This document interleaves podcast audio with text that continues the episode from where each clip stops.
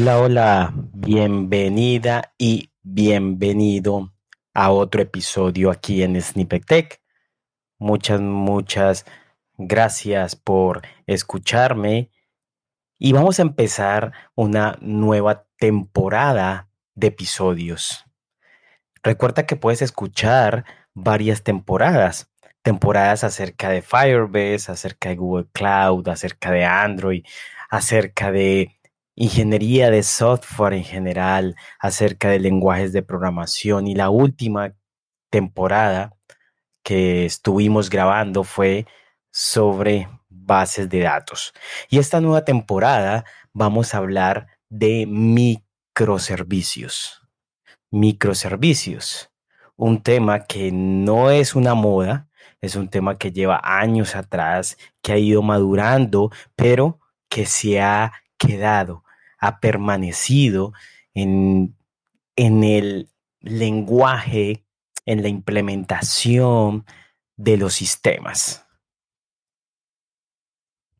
Vamos a hablar acerca de su definición, vamos a hablar acerca de cómo implementamos, vamos a hablar acerca de de qué, cómo modelamos los microservicios, cómo los integramos, cómo podemos llegar a una comunicación, cómo podemos implementar diferentes patrones para solucionar problemas que nos vamos encontrando con este estilo de arquitectura, cómo podemos realizar esos despliegues, esas pruebas, ese monitoreo y también algunos temas que son transversales como la seguridad, cómo mantener eh, estos microservicios escalables y disponibles. Así que vamos a tener varios temas que hablar sobre este estilo de arquitectura y también voy a tener invitados para hablar sobre las experiencias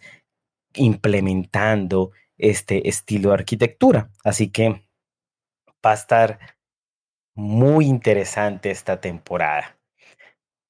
Bueno, Empecemos con las bases, con los fundamentos de los microservicios. Vamos a hablar acerca de definiciones y cómo los arquitectos deben manejar esto.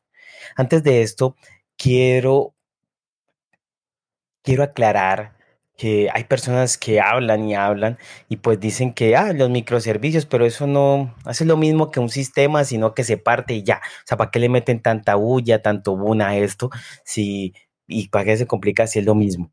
Pues déjame decirte que de pronto son personas que en verdad nunca han implementado una arquitectura, en verdad nunca han implementado verdaderamente un estilo basado en microservicios, porque va mucho más allá y esto de subestimar, darle poco valor a que es un estilo de arquitectura que está siendo muy usado en los diferentes sistemas, que ha dado resultados en sistemas de gran escala en grandes compañías como Netflix, como Google, Facebook, más otras compañías en el cual usan este estilo de arquitectura y se han encontrado pues cómo implementarlo adecuadamente, cómo llevarlo adecuadamente para verdaderamente encontrar esas promesas que nos da.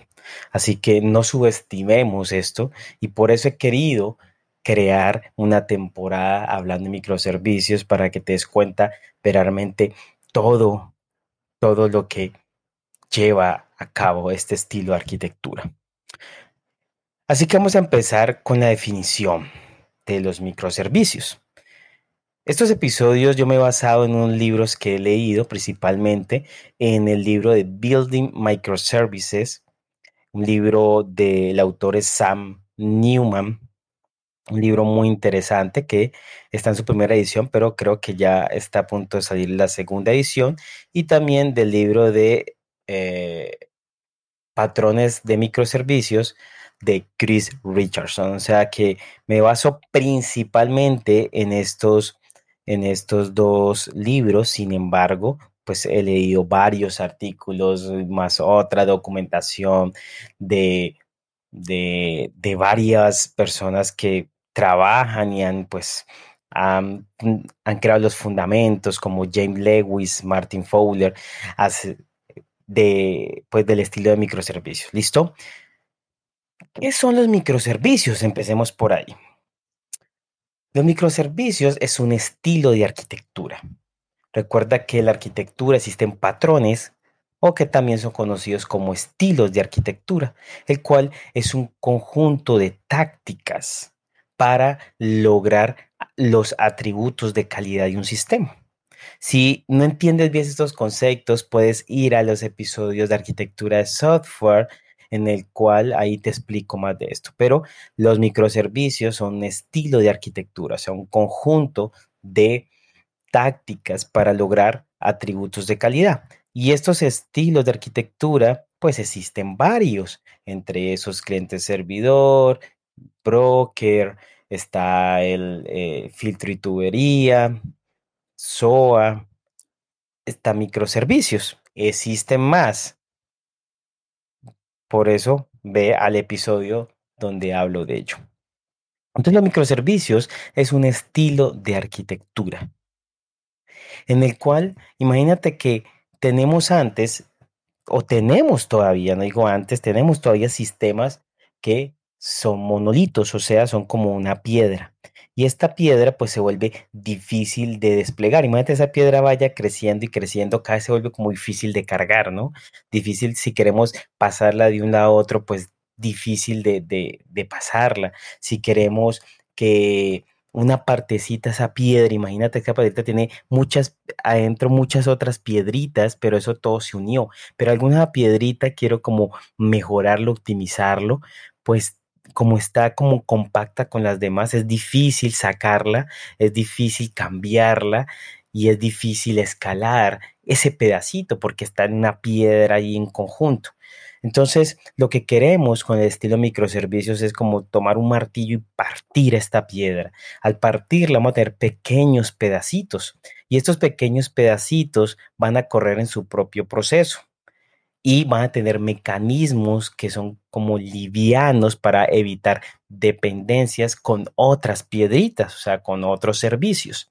Así vamos a tener que estas pequeñas módulos o microservicios, pues se pueden desplegar de una forma fácil porque no tiene que desplegarse todo este sistema monolito, sino que ya ahora es partido y es un sistema distribuido. Se pueden comunicar, es fácil de desplegar, puedo subir recursos, escalarlo, puedo usarlo en diferentes tecnologías y otras cosas que voy a ir explicando en este capítulo. Así que, en conclusión, los microservicios es un estilo de arquitectura que divide una aplicación en pequeñas partes que van a correr en su propio proceso y se comunican de una forma liviana por medio de estándares para poder pues llevar a cabo un sistema. ¿Ok? Pero vamos a explicar un poquito, eso es como el qué, qué son, pero ¿qué característica de profundidad nos da los microservicios? Primero es que son pequeños. Y al ser pequeños y también que em, estos, estos microservicios tienen un boundary. Se dice como boundary la palabra en inglés, pero es como un límite, tiene un contexto. ¿Eso qué quiere decir? Que estas pequeñas, pequeñas microservicios o esas pequeñas piedritas, siguiendo la analogía, pues tienen un contexto, un límite. Y que un límite a nivel de negocio, un límite a nivel de la capacidad de lógica de negocio. ¿Qué quiere decir? Que ese pequeño pedacito se va a encargar de una sola cosa, o sea, single responsibility. Es un principio que pues viene de varios autores, entre esos Robert C. Martin también. Así que ese pequeño pedacito, pues, eh, um, pequeño pedacito va a tener una sola responsabilidad. ¿Y a qué me refiero? Si ese pedacito hace o gestiona y tiene que y tiene tareas, responsabilidades acerca de acerca de cómo manipular un usuario en un sistema, ejemplo, crear un usuario, actualizar cuántas eh, cuánta, cuál es el rol del usuario, cuántas veces ha entrado el usuario al sistema, ¿sí? ¿Cuál es su perfil? Eso mira que tiene que ser capacidades del usuario, así que eso es ese microservicio. Pero no puedo colocar ahí a cuáles son las cuentas del usuario. Cuentas ya tiene que ver con otro boundary, otro, otro límite, o sea, otro contexto, que eso debería ser otro microservicio. Vamos a, ver en, en próximos episodios eso, cómo identificar y cómo diseñar correctamente un microservicio. Pero eso es una de las claves de las diferencias de los, de los microservicios, del estilo de microservicios con otros estilos, que esa división, ese pequeño, tiene una single responsibility, una sola responsabilidad. Eso también viene a que los microservicios, pues, está basado en toda una experiencia de tecnologías atrás, de tecnologías, de otros estilos, de otras de otros principios como el Domain Driving Design, que es diseño dirigido basado en dominio, sea, basado en nuestro contexto real, en traer el mundo real al mundo del software y eso que es lo más importante, ese contexto de negocio, pues lo que vamos a llevar en los microservicios y que vamos a modelar en un microservicio que tiene una sola responsabilidad. ¿Listo? Al ser pequeños, estos microservicios son fácil y son fácil de administrar, fácil de desplegar y son independientes. Así que un microservicio puede funcionar, debería funcionar sin la dependencia de otro. Algunas veces necesitamos una dependencia, pero esta dependencia debería ser lo más liviana posible o evitar o tener algún mecanismo para que esa dependencia pues sea lo menos eh, acoplada. Lo otro mm, característica, otra característica importante es que son autónomos. Así que pues este es microservicio se puede desplegar en diferentes servidores, puedo aumentar su hardware o sus capacidades de, procesamiento porque lo requiere ese microservicio. Entonces puedo aumentar su, su memoria, su procesador y también tiene su mecanismo para almacenar o tiene su repositorio para almacenar sus datos y recuperarlos. Esto lo hace independiente a otros. Así, pues este microservicio puede vivir sin la dependencia y eso nos va a permitir que esa autonomía pues tengamos sistemas con alta disponibilidad y escalabilidad. Pero ¿qué beneficio nos trae una arquitectura basada en microservicios? Te preguntarás, bueno, y, sí, ¿yo para qué hago eso? También quiero aclarar que los microservicios, pues, es un, está basado en los sistemas distribuidos. O sea, eso es como su abuelo, por decirlo así, y está basado en los sistemas distribuidos.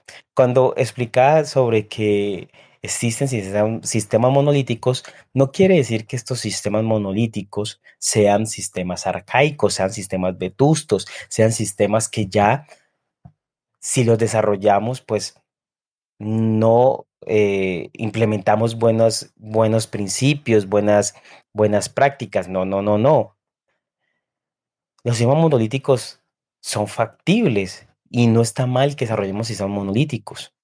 Los sistemas basados en un estilo de microservicios son sistemas que requieren mayor complejidad, que son sistemas complejos, que son sistemas que empiezan a crecer a gran escala, que necesitan altas calidad y disponibilidad. Pero si de pronto vas a desarrollar un sistema que es un sistema para una empresa y la empresa tiene 50 empleados o el sistema es para 10 personas o es máximo para 100 y el sistema es algo pequeño, no es complejo y el sistema pues es está muy bien definido lo que se debe hacer, pues no necesitas inventarte ahí crear un sistema basado en microservicios, un estilo de microservicios. Con un sistema monolítico es adecuado, es adecuado desarrollar ese sistema. Entonces, no quiere decir que si desarrollamos un sistema monolítico, pues está mal, estamos, eh, estamos desactualizados, no cada problema pues tiene su solución más adecuada. Entonces, ¿Qué beneficios nos trae los microservicios? Los microservicios nos brindan que podemos tener tecnología heterogénea. ¿Qué quiere decir? Que podemos tener sistemas que o microservicios que tienen tecnología diferente. Y cuando me refiero a tecnología diferente es que tienen un lenguaje de programación diferente, tienen un framework diferente y hasta podría tener algunos protocolos de comunicación diferentes, pero más que todo internamente tiene tecnologías adecuadas para llevar a cabo su función.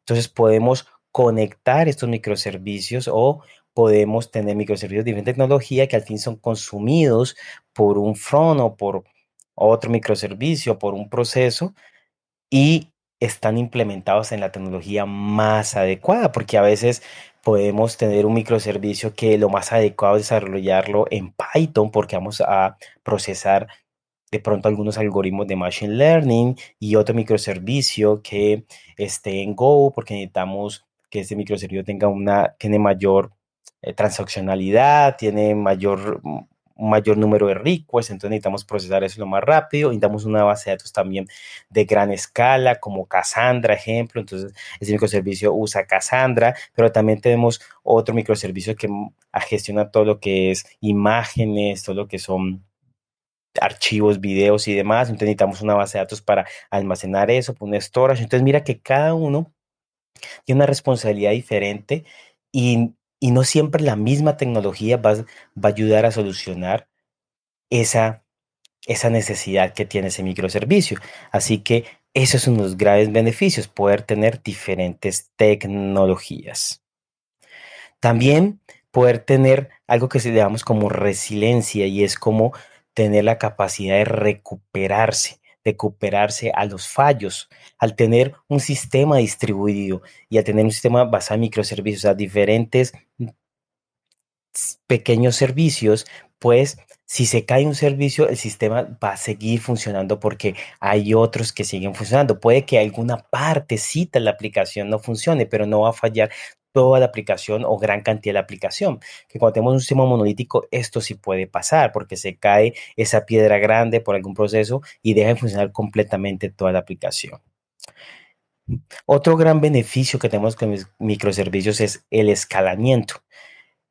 podemos escalar de la forma más adecuada lo que necesitemos. Cuando tenemos un sistema monolítico, pues tenemos que aumentar su memoria, su RAM o crear un clúster o generar más contenedores para, para recibir más eh, solicitudes, pues necesitamos a esa piedra grande aumentar eso. Pero sin embargo, tenemos varios microservicios, sabemos que un microservicio puede tener mayores solicitudes concurrentes, así que lo que podemos hacer es generar un clúster o más contenedores para este microservicio o aumentar recursos a este microservicio. Eso nos va a permitir escalar adecuadamente en, que, en la parte donde lo necesitemos.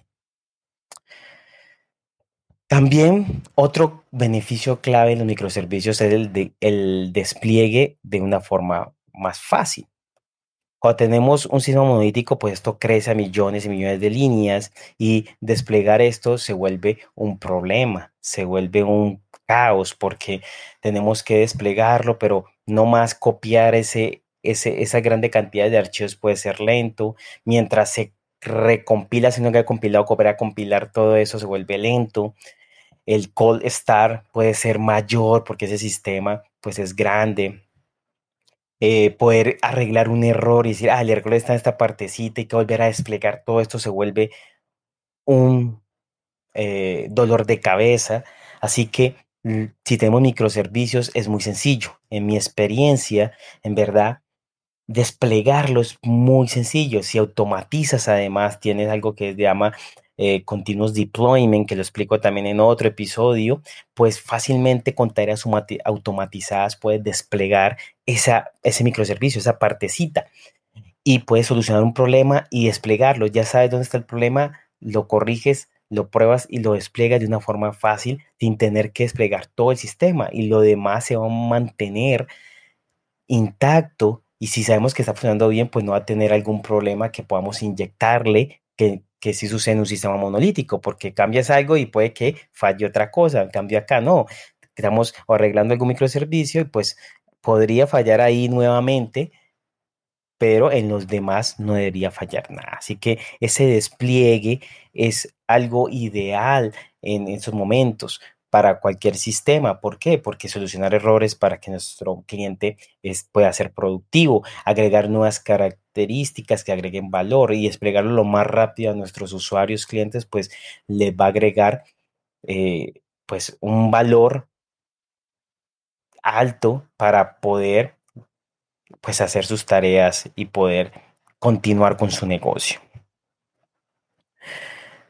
También algo importante es que los microservicios basado en este boundary que te contaba, pues está alineado a la organización, a los objetivos, a, a, lo que la organización y su arquitectura pues ha definido.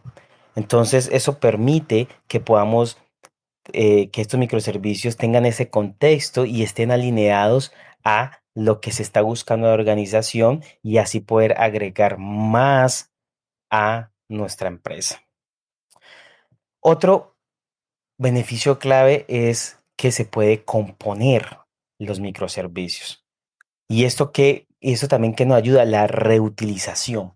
Fácilmente podemos reutilizar esos microservicios para ser llamados desde diferente eh, frontend o desde otros microservicios y componer microservicios para crear otra funcionalidad tanto componer como orquestar, que son dos conceptos, luego los explicaré. Con eso podemos crear procesos de negocios nuevos reutilizando nuestros microservicios y agregando valor más rápido a pues nuestro, nuestra aplicación, nuestro sistema a la empresa. También otro beneficio es que son fácil de reemplazar ya que son pequeños y al ser pequeños, pues podemos fácilmente reemplazarlos, ya sea con un microservicio que haga lo mismo, pero con diferente tecnología. Imagínate que hemos desarrollado un servicio en Java, pero de pronto sus capacidades ya no nos da para poder procesar muchas, pero muchas cantidades, así que le vamos a pasar eh, cantidades de transacciones, así que le vamos a pasar a Go, ejemplo. Y también vamos a cambiar su base de datos. Si mantenemos su interfase, su contrato, sus estándares bien definidos, iguales, pues podemos reemplazar todo ese microservicio a otra tecnología, a otro, con otro proveedor, desplegarlo en otra nube, eh, cambiar su lenguaje de programación, su base de datos, que va a seguir sirviendo y que los clientes, los usuarios de ese microservicio no se van a dar cuenta. Así que reemplazarlo va a ser más sencillo y esto pues nos va a ayudar en muchas ocasiones. Mira todos los beneficios claves que nos dan los microservicios. Y los microservicios vienen de teorías, conceptos, prácticas, framework o estilos de arquitectura pues que iniciaron con este concepto en partir, porque es de pronto como que dividido en serás y lo partes puedes crear un sistema mucho, mucho mejor por los beneficios que te acabo de mencionar. Y entonces se preguntarán muchos, muchos que han estado en este mundo por del software, de la arquitectura, de los microservicios años atrás, pues van a preguntar, bueno, yo escuché sobre la arquitectura orientada a servicios, ¿qué es eso? O sea, lo que se llama como SOA. Pues SOA fue una, una, una propuesta que se realizó muchos años atrás y yo pienso que es como el papá de los microservicios. Todo el concepto y lo que se quiso hacer con SOA pues es lo que tenemos con los microservicios, el mismo objetivo de tomar aplicaciones monolíticas grandes y pues como partirlas en capacidades separarlas en capacidades y que sean reutilizables. Sin embargo, no solo pues es mi opinión, sino también lo que he leído, es que SOA no tenía claro muy bien sus prácticas o cómo llevarlo a cabo. Entonces muchos vendors, muchos proveedores tomaron este concepto y empezaron a, a venderlo con productos. Pero si nos basamos en microservicios, en verdad microservicios no está basado en productos. Tú puedes desarrollar microservicios sin tener productos y eso es lo importante. Y eso quiero dejarlo claro. Hay mucha gente que yo, si tiene microservicio, y va a decir, sí, tenemos tal eh, framework, herramienta, y usamos las herramientas de Netflix, y usamos esto, y usamos lo otro. Y yo digo, pero, pero eso no es microservicios. En verdad, sí tienen el concepto claro de microservicios, si tienen las prácticas claves de los microservicios, si ven los beneficios de los microservicios, simplemente pues están es, usando herramientas a lo loco, frameworks, como, otros lo hacen, como ellos lo hacen y les funciona, pues también no funciona a nosotros, pero puede que no.